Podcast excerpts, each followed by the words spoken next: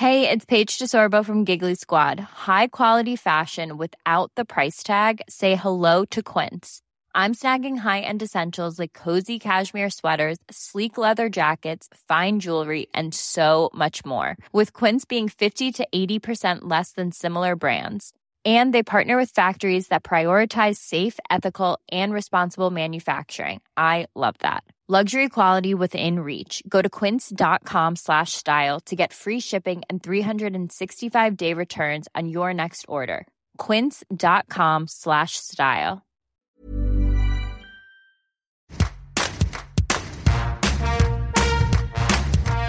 Bonjour, c'est Anne-Laetitia Béraud. Bienvenue dans Tout s'explique, le podcast de 20 minutes où on parle de sexualité, de santé et de société. Dans cet épisode, on va évoquer la prostate, une glande qui fait partie du système reproducteur masculin. On ne la voit pas, on ne la sent pas. À quoi sert-elle? Quand s'inquiéter? Pourquoi reste-t-elle mystérieuse? Les dessous chics et chocs de la prostate, on en parle avec le professeur Georges Fournier, chirurgien urologue au CHU de Brest, président de l'Association française d'urologie, une association qui regroupe un peu plus de 1200 urologues en France. Georges Fournier, bonjour. Qu'est-ce que la prostate? La prostate, c'est une glande qui existe chez tous les hommes et uniquement les hommes. Elle est euh, située euh, sous la vessie et elle a une particularité, c'est qu'elle est traversée par le canal de l'urètre. Pour ceux qui ne connaissent pas l'anatomie, l'urètre, c'est ce qui sort de la vessie qui va vers l'extérieur quand on fait pipi. Cette euh, prostate, à quoi sert-elle? La prostate, en fait, elle sert avant tout à la fertilité. C'est-à-dire qu'elle participe à la qualité du sperme. La fertilité est assurée par les spermatozoïdes qui, eux, viennent des testicules n'ont rien à voir avec la prostate, mais les spermatozoïdes sont acheminés vers ce canal de l'urètre pour être évacués lors de l'éjaculation.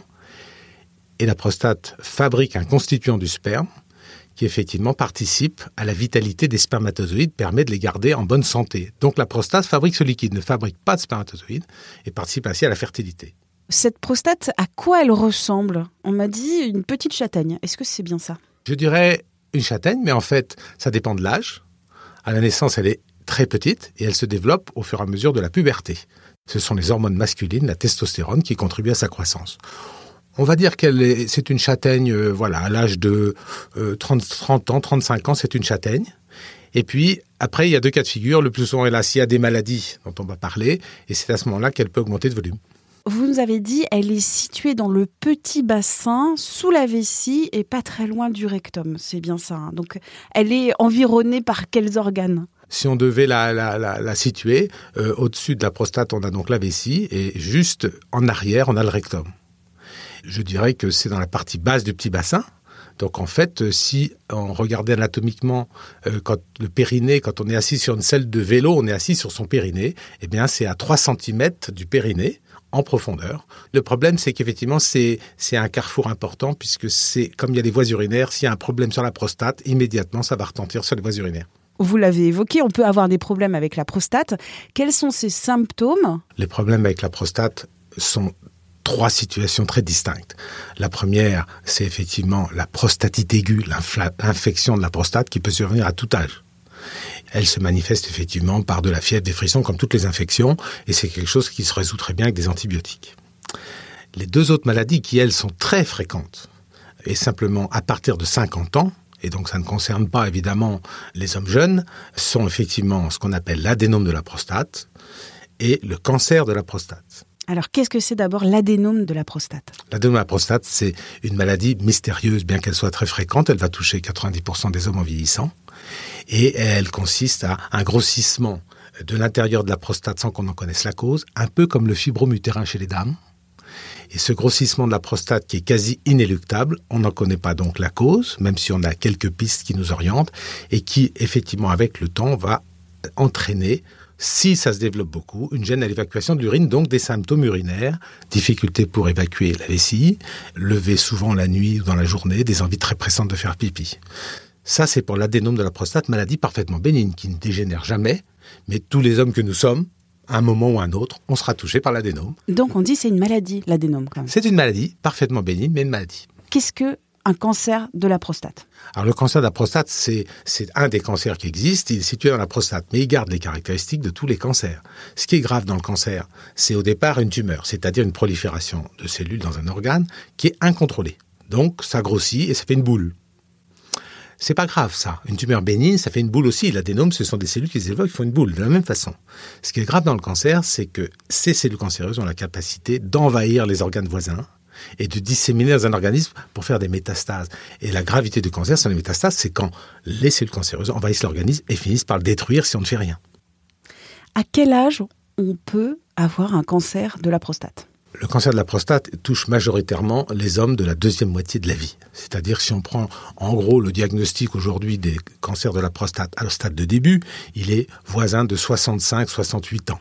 Voilà où nous en sommes. Donc vous voyez que on est en moyenne là-dedans. Mais vous avez là encore des cas plus jeunes.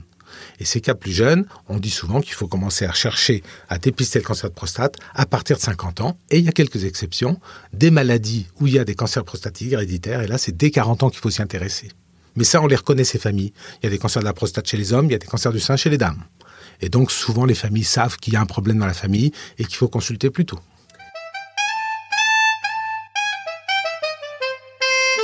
On dit que la prostate, c'est l'un des cancers les plus fréquents chez les hommes c'est sans aucun doute le plus fréquent, puisqu'effectivement, ce sont 50 000 nouveaux cas par an.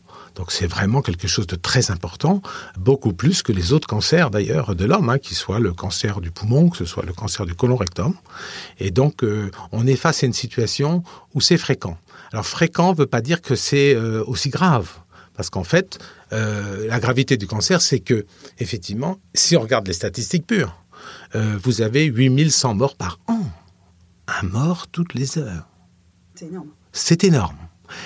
Et quand euh, ceux qui se souviennent euh, des grandes campagnes contre la mortalité sur la route, euh, je fais référence aux, plus anciens du public, c'est-à-dire ceux qui ont connu des campagnes contre les 16 000 morts de l'époque environ, avec ensuite la sécurité routière qui s'est mise en route pour prévenir. Bah, Aujourd'hui, il y a sans doute entre 3 et 4 000 morts par an sur la route, et donc plus de deux fois plus du cancer de la prostate. Donc c'est un gros problème de santé publique, et c'est l'objet du combat qu'on essaie de mener euh, pour essayer d'enrayer cette mortalité. Donc avoir beaucoup de cas, c'est important de le savoir chaque année, mais c'est surtout les morts qui comptent, parce que tout le monde ne meurt pas forcément, parce qu'on en guérit assez bien quand c'est pris au bon moment. Comment on en guérit? Quels sont les traitements et quelles sont les chances, si on peut dire ça, les chances de guérison? Alors, d'abord, euh, le cancer de la prostate a plusieurs visages. Alors, pour ceux qui ne sont pas initiés euh, parmi les auditeurs, le cancer de la prostate, il y a des formes qui évoluent vite et d'autres qui évoluent très lentement. Et comme le cancer peut survenir chez des gens d'un certain âge, c'est-à-dire autour de 70 ans, bah, personne n'est éternel. Alors si un, un cancer qui n'est pas agressif, mais pour se développer, donner des métastases qui sont le danger et qui donnent la mort à la fin, bah, s'il faut 20 ans, vous rajoutez 70 à 20 ans, ça fait 90 ans, et donc il y a des gens qui meurent de vieillesse avec un cancer. Et donc les cancers qui évoluent lentement, ceux-là, maintenant, on les surveille. En revanche, il faut détecter, c'est ce qu'on essaie de faire, les cancers agressifs. Et pour détecter les cancers agressifs, il y a une seule solution, ce n'est pas d'attendre d'avoir des symptômes, les symptômes, urinaires dont on parlait, gènes pour uriner, etc. Ça, c'est que l'adénome. Le cancer ne donne rien au stade de début. Donc en fait, le problème, c'est de doser un marqueur dans le sang qui s'appelle le PSA, antigène prostatique spécifique, très courant à faire dans n'importe quel laboratoire, et qui, lui, s'il augmente, va donner l'alerte. Il ne va pas dire que vous avez un cancer, il va dire qu'il y a un problème dans votre prostate. Donc à partir de 50 ans, il faut demander à son médecin si on veut être dépisté pour avoir une chance, si par hasard on a un cancer. Alors, tout le monde n'a pas un cancer. Les statistiques disent, à la naissance, nous avons une chance sur 7 ou une chance sur 8 d'avoir un cancer au cours de la vie. cancer de la prostate. Ce n'est pas tout le monde, mais c'est quand même du monde. Hein. Si vous dites ça, c'est-à-dire il y a, il y a quand même une forte proportion d'hommes qui risquent d'être exposés à ça, d'où la vigilance. 1 sur 7, 1 sur 8, ça fait penser aux chiffres du cancer du sein chez la femme. Oui, écoutez, il y a un parallèle à plein d'égards. La seule particularité finalement du cancer du sein, c'est qu'il survient un peu plus jeune. C'est plutôt des femmes de, 10 ans de moins que les hommes. Mais il a plein, plein, plein de similitudes. Il dépend des hormones, il, dépend, euh, il, a des formes de gravité variables comme le cancer de prostate. Et donc, euh, même au niveau des, des, traitements, il y a des similitudes. Voilà. Comment on peut surveiller euh, sa prostate alors même quand on est jeune, mais qu'on peut avoir une, une gène qui pourrait faire penser à une infection? De la prostate et peut-être pas forcément un cancer ou un adénome Oui, en fait, il n'y a rien à surveiller avant 50 ans. Il faut, il faut l'oublier. Les ennuis, s'il y en a, arriveront après. Alors vivons jeunes, tranquilles. Avant 50 ans, on est tranquille la plupart du temps, sauf dans certaines familles particulières où il faut s'inquiéter à 40 ans. Donc en fait, les symptômes qui inquiètent, donc il n'y a rien à faire de façon préventive pour la prostate. Ces symptômes qui inquiètent, c'est si vous avez un jour des brûlures urinaires, 42 fièvres, des frissons comme la grippe, et des urines troubles, sachez que c'est une prostatite. Vous courez chez le médecin, il va faire quelques analyses, il va vous prescrire des antibiotiques, ça va rentrer dans l'ordre. Souvent, ça n'a pas de suite après. Donc ça, c'est chez l'homme jeune, infection. Mais si vous n'avez pas de symptômes, oubliez votre prostate. Si quelqu'un fume, si quelqu'un prend de la drogue, si quelqu'un pratique euh, la sodomie, est-ce qu'il peut y avoir des pratiques ou euh, des conduites qui peuvent euh, impacter la prostate? Alors ça, c'est une excellente question parce qu'évidemment, pour une maladie aussi fréquente qui touche le monde entier à des degrés divers selon les pays quand même, euh, eh bien, la question principale, c'est et pourquoi le cancer de la prostate? Quelle est la cause? Est-ce qu'il y a des pratiques à risque, une alimentation, quelque chose de particulier? Pratiques à risque, maladie sexuellement transmissible, plein d'hypothèses ont été évoquées. Rien n'a été confirmé. Et des hypothèses sont extraordinairement vastes. C'est-à-dire que, euh, à titre d'exemple, euh, sans vous être trop long, il y a beaucoup moins de cancer de la prostate en Asie, beaucoup plus chez les hommes d'origine africaine aux États-Unis. Et donc, les populations d'Alabama, par exemple, étaient plus touchées, avec un, gradient très important. Donc, pourquoi les Asiatiques ont moins de cancer Pourquoi les, les Afro-Américains d'Alabama ont plus de cancer Plein de recherches ont été faites. Donc, il y a un gradient est-ouest. La question, c'est que les Asiatiques, quand ils sont partis aux États-Unis pour y vivre, ils ont eu un peu plus de cancer qu'en Asie quand ils y étaient. Donc, on se demande si l'environnement joue pas un rôle. Gradient nord-sud également. Les Suédois, tous les Nordiques ont plus de cancer que dans le sud. Et la question est, est-ce que c'est l'ensoleillement Question. Alors on a dit, après toutes ces, observations, on a recherché dans l'environnement. Donc par exemple, le soleil protégerait, mais aussi l'alimentation. On a dit que le lycopène contenu dans la pizza cuite ou le jus de tomate protégeait. Donc à la fin, voyons, on disait, bah, il faut vivre dans le sud avec une pizza et, au soleil et, tout va bien se passer. Donc, maladie sexuellement transmissible, sodomie, aucun facteur qui expose particulièrement. On va parler maintenant d'une campagne de promotion pour la prostate. Vous allez nous en dire un peu plus. Elle a commencé donc en mai. Et le climax, ça va être sur des pentes du Mont Ventoux en septembre. Alors, qu'est-ce que cette campagne de promotion pour la prostate? La campagne a un seul objectif, c'est réduire la mortalité par cancer. Réduire la mortalité par cancer ne passe que par une voie, c'est une détection précoce de la maladie. Donc c'est dire aux hommes de plus de 50 ans, entre 50 et 70 ans, demandez à votre médecin dosage du PSA pour qu'on voit si votre PSA n'est pas anormalement élevé, ce qui conduira à des examens pour voir s'il n'y a pas un cancer de la prostate. Ça, c'est un point important. Pourquoi? Parce que si c'est découvert tôt, vous en guérissez. Si c'est découvert tard, au stade des métastases, vous en mourrez inéluctablement hélas, malgré les traitements actuels. Donc voyez qu'on est embêté parce que c'est une maladie silencieuse qui est détectée par une prise de sang. Si vous n'avez pas l'information, vous ne faites pas la prise de sang, eh bien, un jour ou l'autre, si, hélas, vous êtes dans les un homme sur sept un homme sur huit, on va le découvrir trop tard. Donc la, campagne d'information, c'est informer sur cette maladie, c'est ce que nous sommes en train de faire. La visibilité d'un événement peut contribuer à cela. Alors évidemment, étant chirurgien urologue en Bretagne, euh, c'est une terre de vélo éternelle. Il y a de grands champions, dont Bernard Hinault. Bernard Hinault, pour les générations de ma génération, c'est un mythe. C'est donc cinq fois vainqueur du Tour de France et d'autres tours multiples à l'étranger. Pourquoi le vélo? Parce que le vélo, c'est souvent l'activité des hommes retraités de plus de 50 ans qui sont en groupe, qui discutent entre eux dans le peloton, et puis s'arrêtent pour faire pipi de temps en temps. Et de temps en temps, il y en a qui mettent plus longtemps à uriner que d'autres, alors c'est pas le cancer, ça. Mais vous voyez, ils parlent de prostate. Est-ce que tu as fait ton bilan? Est-ce que tu as fait ton PSA Il est à combien ton PSA Donc, le vélo, c'est fédérateur. Et en plus, le sport a des vertus contre les cancers en général qui est important. Donc, l'idée, c'était de prendre Bernard Hinault comme figure de proue. Il nous a dit, alors, qu'est-ce que vous voulez faire? Je lui ai dit, écoutez, on va faire le Ventoux, parce que le Ventoux, tout le monde connaît, étape du Tour de France mythique. Et donc, c'est ce qu'on fait le 17 septembre. J'ajoute à cela que nous avons eu la chance d'avoir aussi les encouragements et la participation de Michel Simès.